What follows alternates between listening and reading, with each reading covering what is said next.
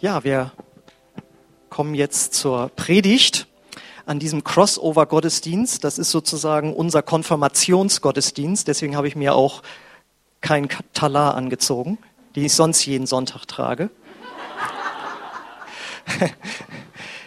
nee, ich guckte auf meine Wetter-App und dachte, das ist mir zu heiß. Da ziehe ich heute mal kurzärmlich an. Aber ihr mit Schlips und Fliege, ich bin beeindruckt. Das ist gut.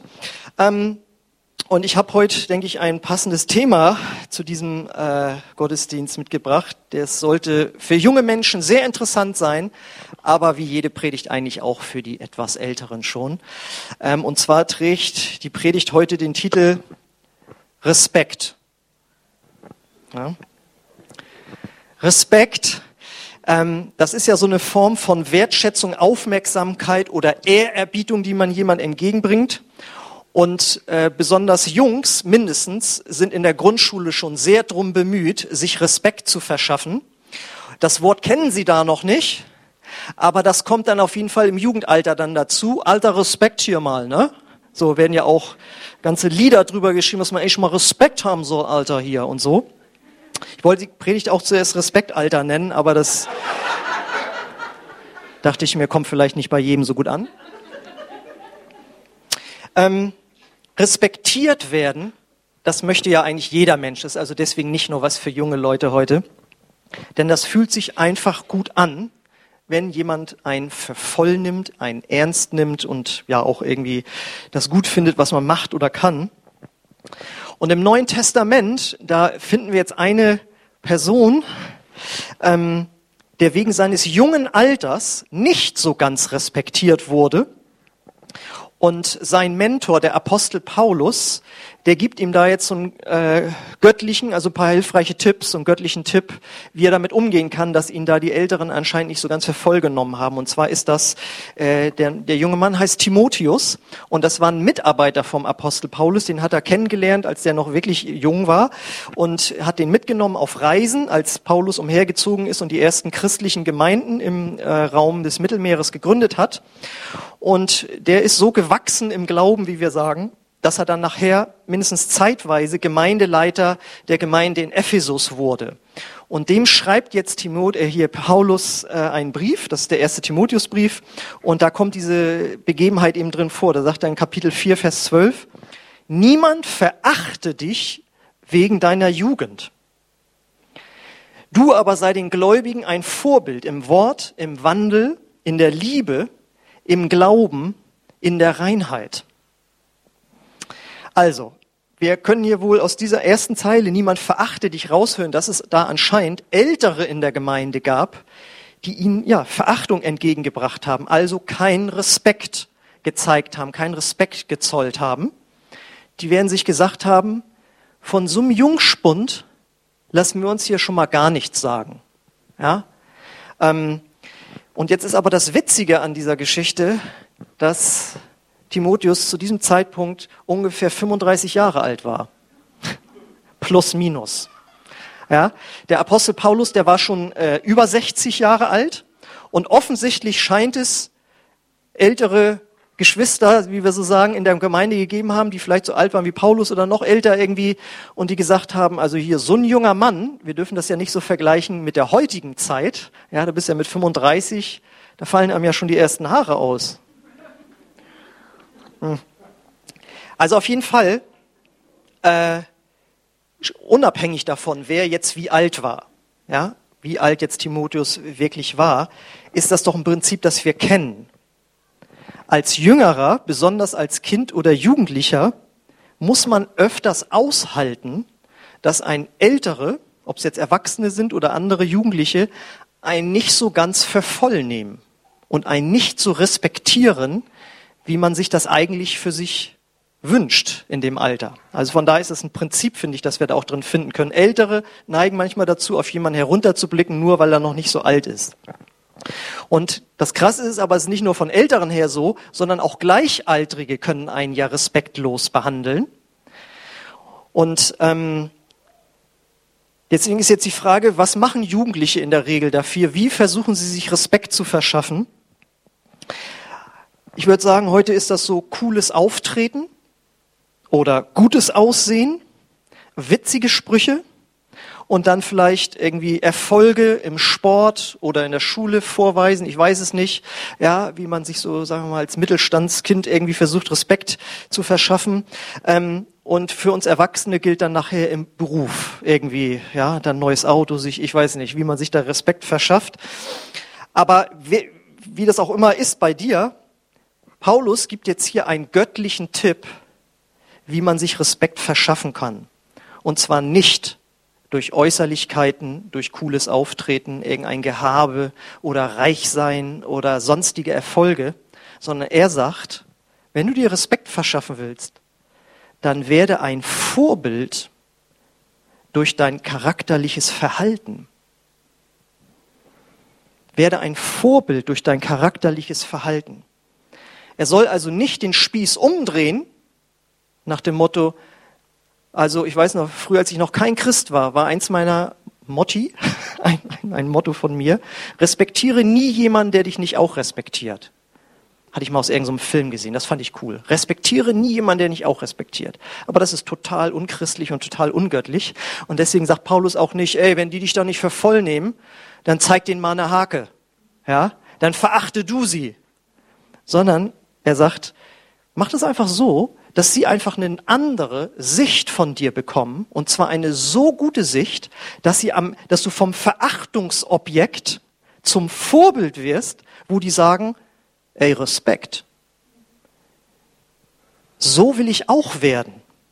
Der soll mich oder der soll uns prägen, obwohl der jünger ist, obwohl irgendwas anderes vielleicht nicht stimmt. Und Paulus wird dann sehr, sehr praktisch wie das gehen kann oder wie das gehen soll. Und er sagt eben nicht, zieh dir mal ordentliche Klamotten an, mach dir mal einen ordentlichen Hairstyle, einen Undercut. Guck dir mal, wie cool andere drauf sein können. Und schon gar nicht sagt er zu ihm, lass mal ein bisschen deine Autorität raushängen. Ich habe dir doch gesagt, du bist jetzt hier Gemeindeleiter. Das haben die gefällig zu respektieren. Sondern eben dieser göttliche Charakter erstmal die Frage, was ist eigentlich ein Charakter? Ein Charakter ist eine Serie von Einstellungen und Verhaltensweisen, die wir uns im Laufe des Lebens so angeeignet haben. Und einen guten Charakter, der fällt nicht einfach so vom Himmel, nach dem Motto, ja, ich bin halt mit dem Charakter auf die Welt gekommen, sondern ein Charakter, der entwickelt sich im Laufe des Lebens durch unser Verhalten, wo wir Dinge gut oder schlecht bewerten, wo Menschen uns vielleicht verletzt haben, wo wir Abwehrverhalten an den Tag legen. Und jeder kennt so seinen Charakter. Und wenn du meinst, dass sich da noch nichts verbessern lässt, kannst du ja mal deinen Ehemann oder deine Kinder oder deine Arbeitskollegen fragen. Da wird dem bestimmt irgendwas einfallen. Es ist jetzt nämlich möglich, dass wir mit Jesus zusammen, und von dem habt ihr ja eine Menge gehört in diesem Crossover-Kurs, ja, wo es darum geht, die Grundlagen des christlichen Glaubens einfach so kennenzulernen, wie so ein Konfirmationsunterricht im Grunde genommen. Und es ist möglich, mit Jesus zusammen einen göttlichen einen christlichen Charakter zu entwickeln. Und da spielt es keine Rolle, wie alt man eigentlich ist. Das gilt für uns alle, die wir uns auch Christen nennen. Und er sagt jetzt, werde ein Vorbild. Und da fängt er an mit im Wort. Werde ein Vorbild im Wort. Und das war natürlich für ihn als Gemeindeleiter, wie er so predigt. Das ist jetzt für euch noch nicht so dran. Ich weiß ja nicht, ob jemand euch von euch da eine Berufung zu hat. Aber jeder Christ ist berufen, von Jesus Christus weiterzusagen. Und ich kann euch eins sagen, äh, alle Jugendlichen hier, wenn ihr anfangt von Jesus weiterzusagen, in eurer Schulklasse, im Freundeskreis, wo auch immer, da könnt ihr sehr, sehr schnell ein großes Vorbild für ältere Christen werden.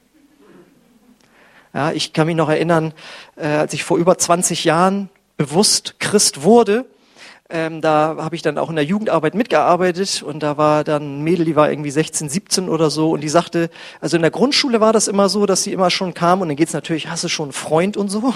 Und sie so, ja, habe ich. Und alle, echt? Wer denn? Jesus. Das kannst du in der Mittelstufe jetzt nicht mehr so bringen, aber in der Grundschule, äh, äh, also die hat da immer irgendwie einen An Aufhänger gehabt, wie sie mit reinbringen konnte, dass sie Christ ist und dass sie in eine Gemeinde geht. Und wenn in einer Schulklasse jemand sagt, ich glaube an Jesus und ich gehe in so eine Gemeinde, dann bist du da vielleicht schon manchen Schritt weiter als so mancher erwachsener Christ auf seiner Arbeit, wo das vielleicht noch keiner wisst. Also wer ist, da äh, kannst du sehr schnell ein gutes Vorbild werden. Ich meine aber auch, dass ein Vorbild im Wort zu sein bedeutet, wie man so redet. Ist das eine schmutzige Sprache, die man bereits als Jugendlicher kultiviert, wo auch gerne die berühmten Notlügen mit eingebaut sind? Oder ist es eine christliche Sprache, wo man merkt, der hat was mit Jesus zu tun? In ihm lebt Jesus und der verhindert, dass er eine bestimmte Sprache spricht oder zu äh, Lügen greift, weil Jesus ist die Wahrheit. Deswegen Lüge passt nicht zu einem christlichen Charakter. Und damit sind wir dann jetzt auch schon bei dem nächsten Wort. Da heißt es ja, er soll ein Vorbild im Wandel werden. Das ist jetzt so äh, ein Wort, das heute nicht mehr benutzt wird. Das ist im Grunde genommen ein anderes Wort für im Verhalten, in der Lebensart. Und da kann man jetzt natürlich ein ganzes Buch drüber schreiben, aber ich habe einfach ein paar Gedanken mir gemacht, gedacht, okay, was hat Jesus denn so, wie hat Jesus sich denn so verhalten? Was war für ihn kennzeichnend? Und Jesus war der absolute Diener. Er war absolut hilfsbereit. Und jetzt seid ihr, glaube ich, alle äh, bei den Royal Rangers und von den Jugendlichen die meisten. Und äh, da wird ja jeden Freitag dann gelobt, gelobt. Ich will Gott, meinen Mitmenschen und meiner Gemeinde dienen. Und äh, die Mitarbeiter werden sicherlich den Unterschied kennen zwischen das Geloben und das dann auch Leben. Ja? Weil die Mitarbeiter sehen ja, wie die Jugendlichen sich verhalten. Und äh, neulich wurde mir berichtet, äh, da war eine Jugendveranstaltung gewesen hier bei uns und danach kam dann ein Jugendlicher an bei Katie und Raul und fragte, braucht ihr noch Hilfe? Oh ja, gerne. Und hat er mitgeholfen. Und da kann ich dir eins sagen, der du das getan hast, du hast dir Respekt verschafft. Durch dieses vorbildliche Verhalten. Aber uns ist sicherlich klar, damit verschafft man sich Respekt, egal wie alt man ist. Dann sagt er, soll man äh, ein Vorbild werden in der Liebe. Und ich sag mal einmal, auch da kannst du wieder ein Buch drüber schreiben. Die Gedanken, die mir kamen, waren, einmal kann das in zwei Richtungen gehen. Einmal, dass man Menschen liebt, indem man Gutes tut. Das hatten wir ja gerade, ihnen auch dienen. Oder auch, indem man Schlechtes verhindert. Das heißt, wenn man in der Schulklasse zum Beispiel jemand ist, der nicht beim wie es heute heißt, Mobbing, wir nannten das früher jemanden fertig machen, ja, wenn man da nicht mitmacht oder sogar jemanden in Schutz nimmt, dann verschafft sie das Respekt. Vielleicht nicht unbedingt bei den Wortführern, die da jetzt dran sind, jemanden irgendwie äh, zu ärgern oder so, aber bei dem Rest der Klasse. Und auch wenn es dir nicht hundertprozentig gelingt, man sieht, da war ein, eine, eine liebevolle Aktion für diesen anderen. Und das andere ist, finde ich, was Liebe auszeichnet, ist, wenn man schon im jungen Alter lernt zu vergeben. Das ist eine der größten Seuchen bei erwachsenen Menschen und auch bei erwachsenen Christen, die es besser wissen sollten eigentlich, die Unvergebenheit, Bitterkeit gegenüber anderen Menschen kultivieren regelrecht. Und wir versuchen hier immer gegen anzusingen. Jesus, der für unsere Opfer, für unsere Sünden starb, dass wir Vergebung haben und so weiter. Und Jesus sagt, genau. Und so wie ich dir vergeben habe, möchte ich, dass du anderen vergibst, weil du ein äh, bitteres Herz sonst bekommst. Und wenn man das als Jugendlicher sich schon angewöhnt, anderen zu vergeben, dann ist das schon die ganz äh, das ganz große Kino, also die ganz hohe Liga, in der man da mitspielt, wo ich auch dann sagen würde, Respekt, Alter, dass du das schon äh, so drauf hast in dem Alter. Das nächste ist, dass er ein Vorbild sein soll im Glauben. Und das ist ja äh, nicht einfach nur für wahr halten, dass es da jetzt einen Gott gibt, ja, sondern Gott vertrauen für alle Lebensbereiche. Und wenn Jugendlicher zum Beispiel im Familienrat, wo gerade geklagt wird, wie schlimm wieder alles ist, sagt, das wird schon, ich habe da schon für gebetet, dann würde ich sagen, da kommt sogar Respekt im Himmel auf, weil das ist so mit einer der härtesten Währungen, ja, mit der man da ankommt, einfach Gott zu vertrauen, wo Gott sagt, wow, so ein Kind, so ein Jugendlicher vertraut mir so, dass Dinge sich ändern werden. Und Glaube und Gott vertrauen bekommt man, indem man in der Bibel liest. Weil die Bibel sagt, im Römerbrief, der Glaube kommt durch das Hören und Lesen des Wortes. Und wenn du dir angewöhnst, in jungen Jahren schon die Bibel viel zu lesen, dann hast du ein anderes Denken und ein anderes Vertrauen in Gott als äh, Menschen oder Christen, die es eben nicht tun. So, und dann sagt er zum Schluss, und werde ein Vorbild in der Reinheit. Und da gibt's verschiedene Übersetzungen. Das ist jetzt hier die äh, Luther-Übersetzung, aber eine andere übersetzt das mit dem nicht mehr so bekannten Wort Keuschheit. Wow. Dachte ich, na gut, das ist jetzt, da kommt keiner mehr mit klar, dann nehme ich doch lieber die Luther-Übersetzung. Hm. Und man kann das rein theoretisch auch übersetzen mit Reinheit in den Motiven. Aber Paulus benutzt dieses gleiche Wort ein Kapitel weiter nochmal, wo er nämlich zu Timotheus sagt, und wenn du dann als Gemeindeleiter mit jüngeren Geschwistern zu tun hast, mit Schwestern zu tun hast, dann also lebe da auch Reinheit. Das heißt, es bezieht sich sehr wohl auf die Sexualität, auf die äh, Geschlechtlichkeit. Und Reinheit in diesem Bereich, das ist ganz wichtig, fängt zuerst in den Gedanken an. Und da ist jetzt das Krasse natürlich als Jugendlicher, das ist ja nicht mal ansatzweise mehr zu vergleichen, wie ich als Jugendlicher gelebt hab, habe. Ja? Also da gab es ja das Internet noch nicht. Und was man heute alles im Internet geboten bekommt, in Anführungszeichen, ist mit Schmutz, mit das Wort trifft es eigentlich nicht. Ja? Also äh, junge Menschen, und das geht ja noch früher los, schon bei Zwölfjährigen, da bist du ja noch ein Kind eigentlich, wo das statistisch ja alles nachberechnet ist, wie früh Kinder und Jugendliche schon Pornografie konsumieren. Und das Krasse ist, die jugendlichen Seelen gehen daran kaputt weil dort etwas aufgebaut wird, äh, was überhaupt nicht realistisch ist, wo äh, gerade Frauenbilder produziert werden, äh, Frauen als Objekte und all diese Dinge. Und es führt zu einer hemmungslosen Egoismus in dem Bereich. Und deswegen fängt Reinheit da bereits in den Gedanken an und zeigt sich dann aber als nächstes auch im Reden. Denn wovon das Herz voll ist, geht der Mund über. Und für einen Christen sollte es nicht dran sein, schmutzige Witze zu erzählen. Ja, weil da kannst du auch auf ein schmutziges Herz zurückschließen. Und äh, da kann man das schon sehr schnell merken. Ist da jemand ein Vorbild, auch in diesem Bereich? Und dann geht es natürlich um das Handeln.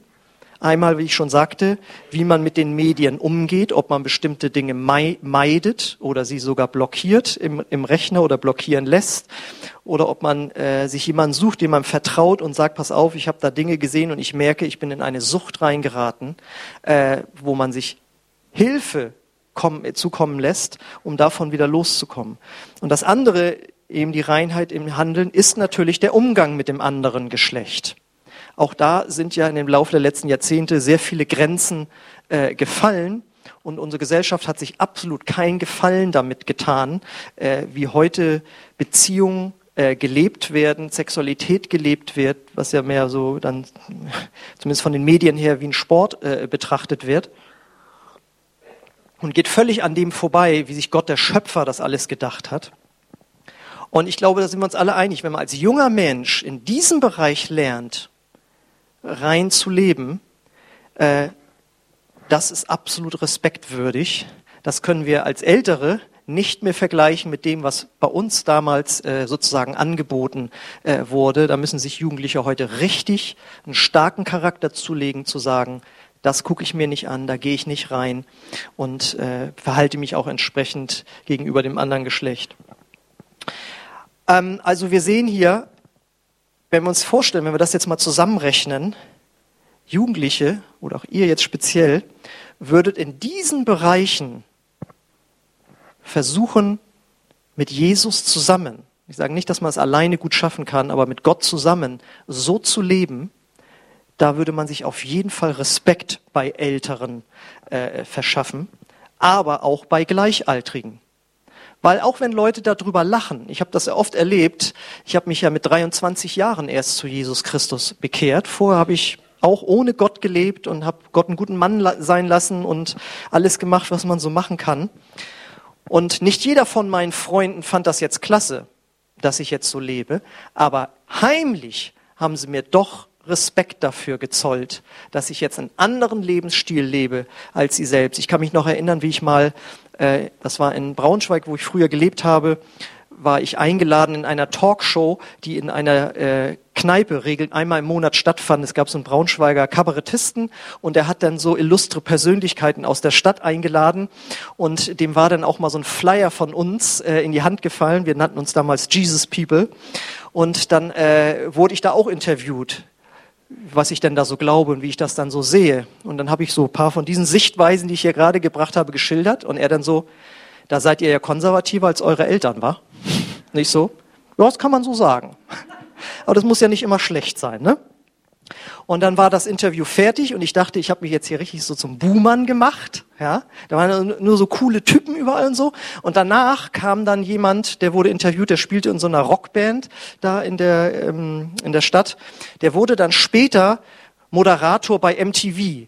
Also ich weiß noch, als ich dann irgendwann mal beim Türken beim Döneressen da so stand und dann gucke ich so oben, das ist doch der aus der Talkshow, wo ich da drin war, paar Jahre später. Also der war bei MTV nachher gelandet und der war nach mir dran und der wurde interviewt zu seiner Band, aber ihm war wichtig dann zu sagen, also ich muss ja erst noch mal sagen, Respekt vor dem, was Axel hier so erzählt hat, der Mann hat seinen Weg gefunden. Und dann hat der ganze Laden applaudiert. Und ich dachte, ich verstehe die Welt nicht mehr. Ich dachte, ich bin jetzt hier der konservative Buhmann, ja, der Sichtweisen vertritt, die da nicht mehr so angesehen sind in der heutigen Gesellschaft, äh, und stattdessen applaudieren die mir. Und ich glaube, das ist genau der Effekt, dass wir Angst davor haben, solche Meinungen zu vertreten. Aus Angst, wir könnten dann nicht mehr so hoch angesehen sein. Aber die Frage ist, bei wem wollen wir hoch angesehen sein? Bei Gott oder bei Menschen?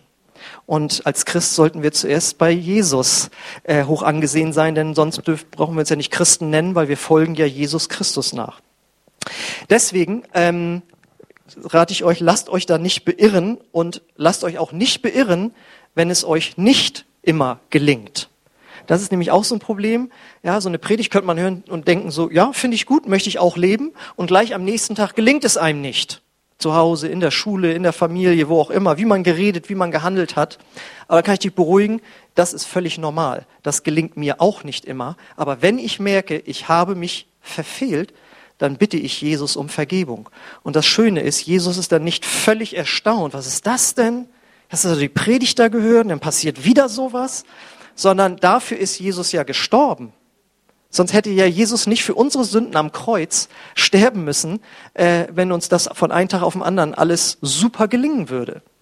Und deswegen, wenn ihr da Rückschläge erleidet, äh, lasst euch nicht beirren, sondern geht da weiter und bleibt da dran.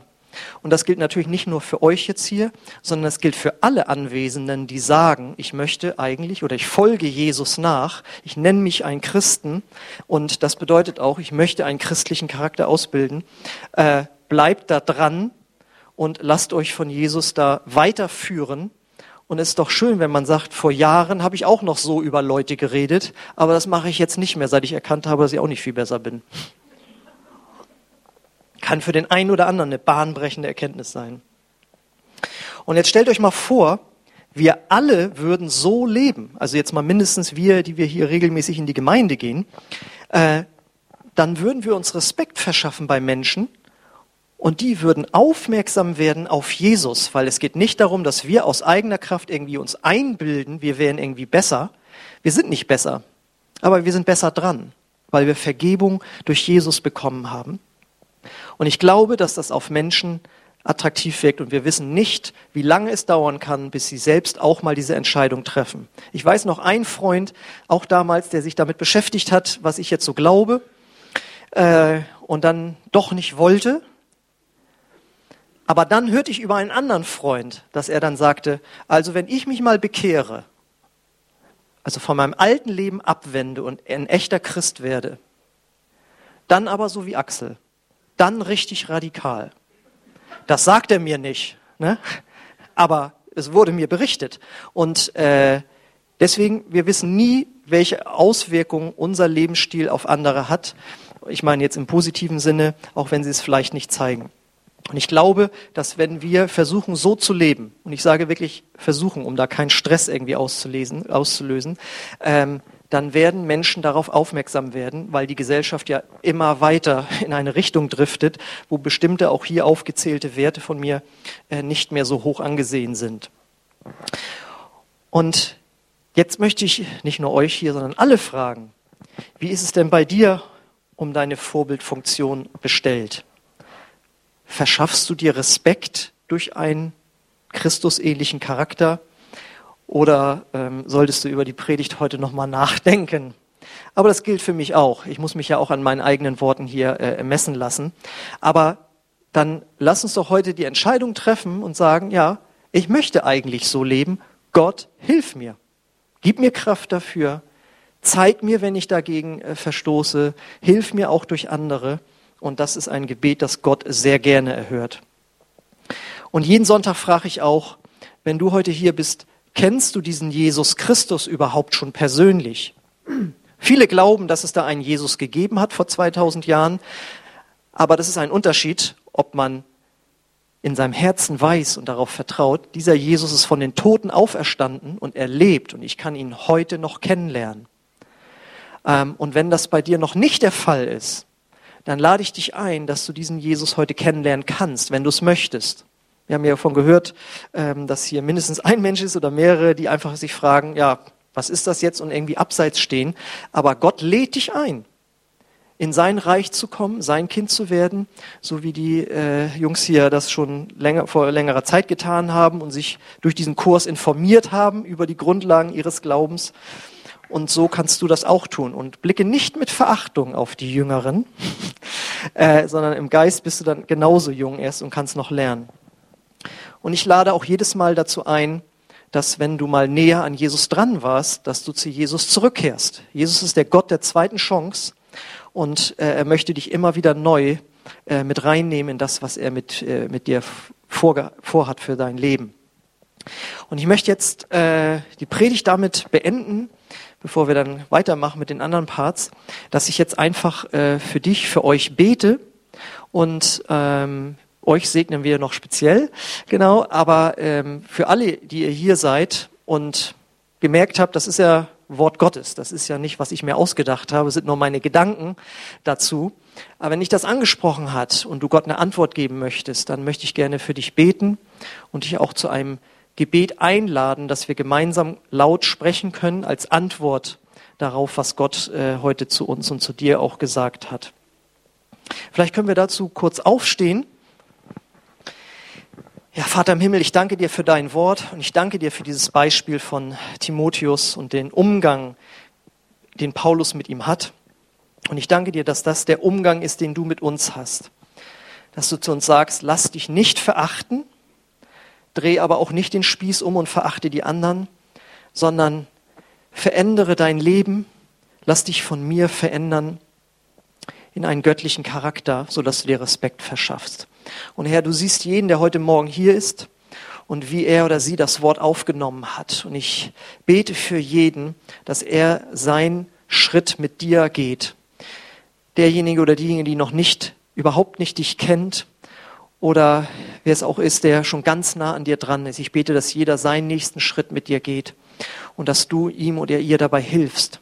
Danke, Vater, dass du nicht sagst, wir sollen das aus eigener Kraft machen, sondern du willst uns dabei helfen. Jesus will in unser Herz kommen, soll in unser Herz kommen und uns damit segnen. Und ich bete auch für jeden, dass er erkennt, wo er Dinge loslassen soll und dir anvertrauen soll, wo er Vergebung braucht, wo sie Vergebung braucht. Danke, Vater, dass du das alles jetzt zeigst, auch in diesen Momenten vor dem inneren Auge, wo einfach Dinge hochkommen, die du jetzt zeigst. Ich preise dich darüber und danke dir dafür, dass du uns dabei hilfst, Herr, diesen göttlichen Charakter zu entwickeln. Und ich lade euch ein, dass wir gemeinsam laut ein Gebet sprechen, dass ich Satz für Satz vorbete. Das ist absolut freiwillig. Keiner muss das mitbeten. Aber wenn du Gott eine Antwort geben möchtest auf das, was äh, wir jetzt gehört haben, dann darfst du es einfach mitbeten. Und du kannst dir jeden Satz vorher gut anhören. Und wenn du sagst, ja, das entspricht meinem Herzen, dann kannst du es einfach laut mitbeten. Ich bete das Satz für Satz vor. Gott, ich komme jetzt zu dir. Gott, ich komme jetzt. Und ich danke dir für dein Vorbild, Jesus. Und ich bitte dich, verändere meinen Charakter, dass ich dir ähnlicher werde. Ich will mir auf eine göttliche Art Respekt verschaffen, weil Menschen dich in mir sehen. Und ich lade dich ein, komm du in mein Herz. Komm, vergib du mir meine Sünden.